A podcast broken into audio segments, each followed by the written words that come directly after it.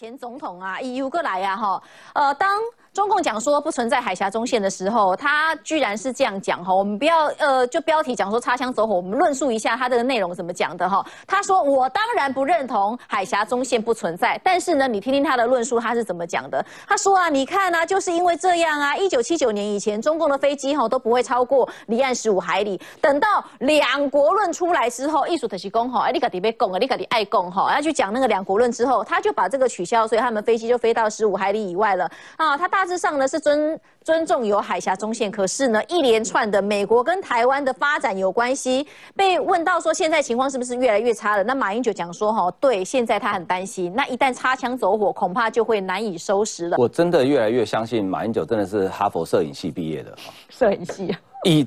以一个曾经读过国际法，而且拿到是顶尖名校哈佛的法学博士这样的学历，呃，马英九也非常的聪明哦。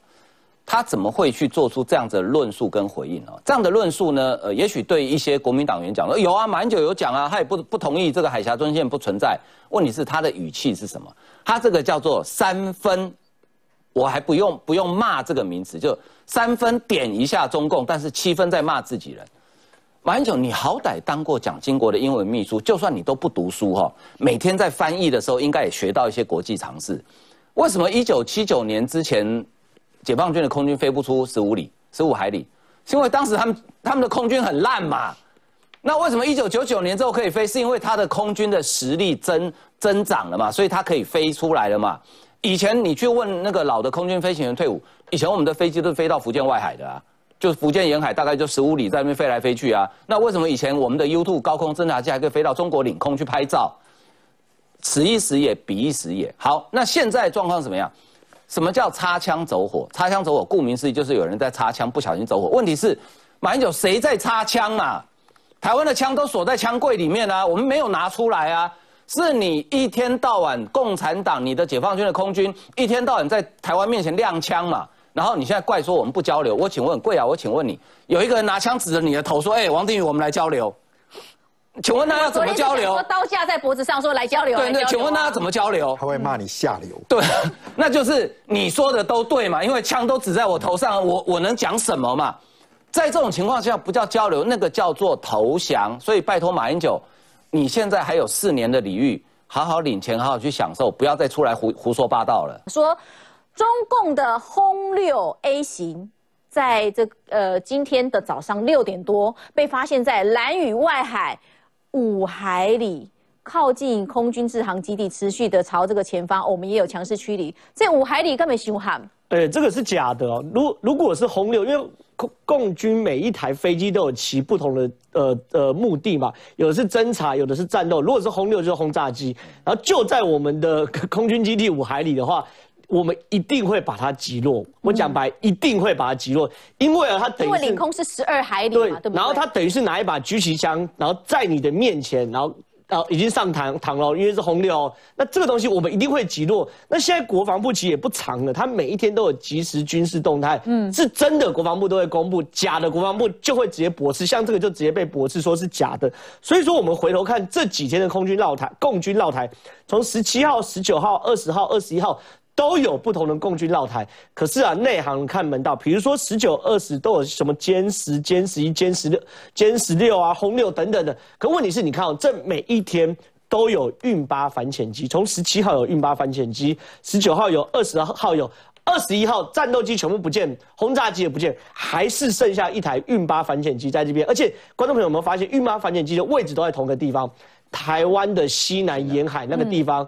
换句话说，这个海下有一台潜舰，是中国非常忌惮，而且每一天都要派反潜机来看的嘛。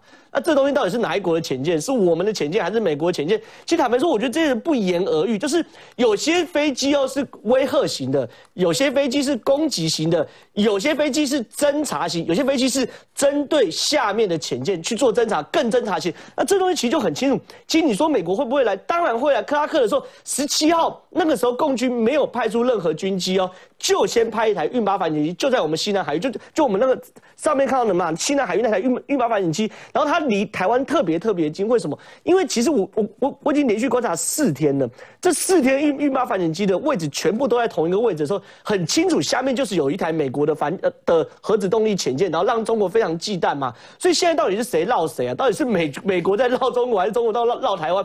坦白说不知道了。然后再讲说今天蔡英文为什么去澎湖，很简单，现在我们过去都在过去旧战争时，我们都以为台海的第一线是金门，毕竟八二三炮战嘛，金门要守住，台湾才守得住。可是那个是比较过去的概念，因为很简单，过去的火炮射程没有那么远，所以说在火炮射程只有十公里、二十公里的时候，不管中国怎么集结，从金门都是第一线。可要注意哦，以现在来说，即便台湾过去被美国那种导航啊、标定系统被拔掉，说以雄风有一百五十公里到两百公里左右的射程的时候，很简单。这个东西海峡中间就变成是澎湖，观众朋友去看一下地图，如果澎湖上面只要布置反舰飞弹，几乎整个。呃，新竹以南的台湾海峡都被澎湖吃下来了，所以现在台海防线第一线战略调整已经从金门变第一线，现在变澎湖，因为金门离中国太近太近，你太近就没有纵深，也没有反应时间。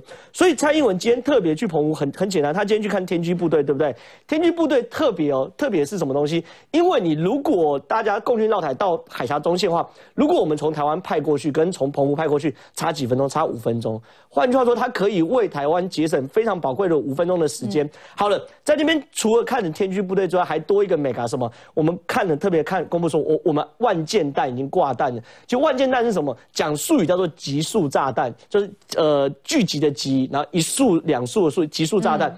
那那个讲讲讲白话文叫母子弹，就是一颗大炸弹里面有非常多小颗小炸弹，它。打下去的时候，它会散开来。那其实坦白说，这个东西哦，在国际人道组织公约里面，非常多国家有一百个国家以上禁止使用。可我们台湾为什么敢用？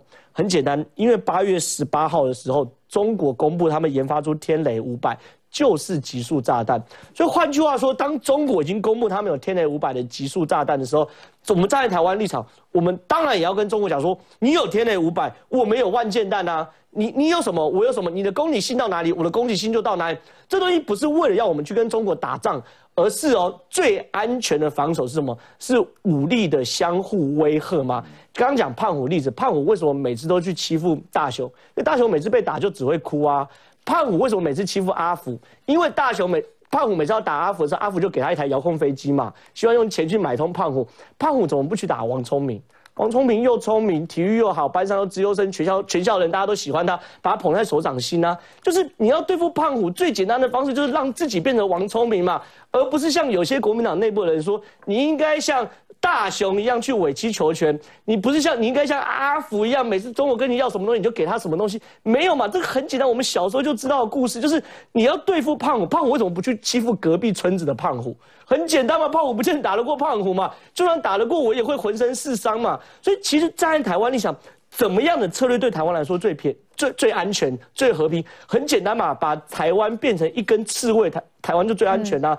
美国也说要启动台湾的堡垒计划嘛。所以现在澎湖哦，除了有暗制雄风飞弹，除了有天空防空飞弹，还有我们的成功舰，还有我们刚刚讲的所谓的万箭弹，然后天驱部队，就是我们把澎湖打造成一个小刺猬的时候。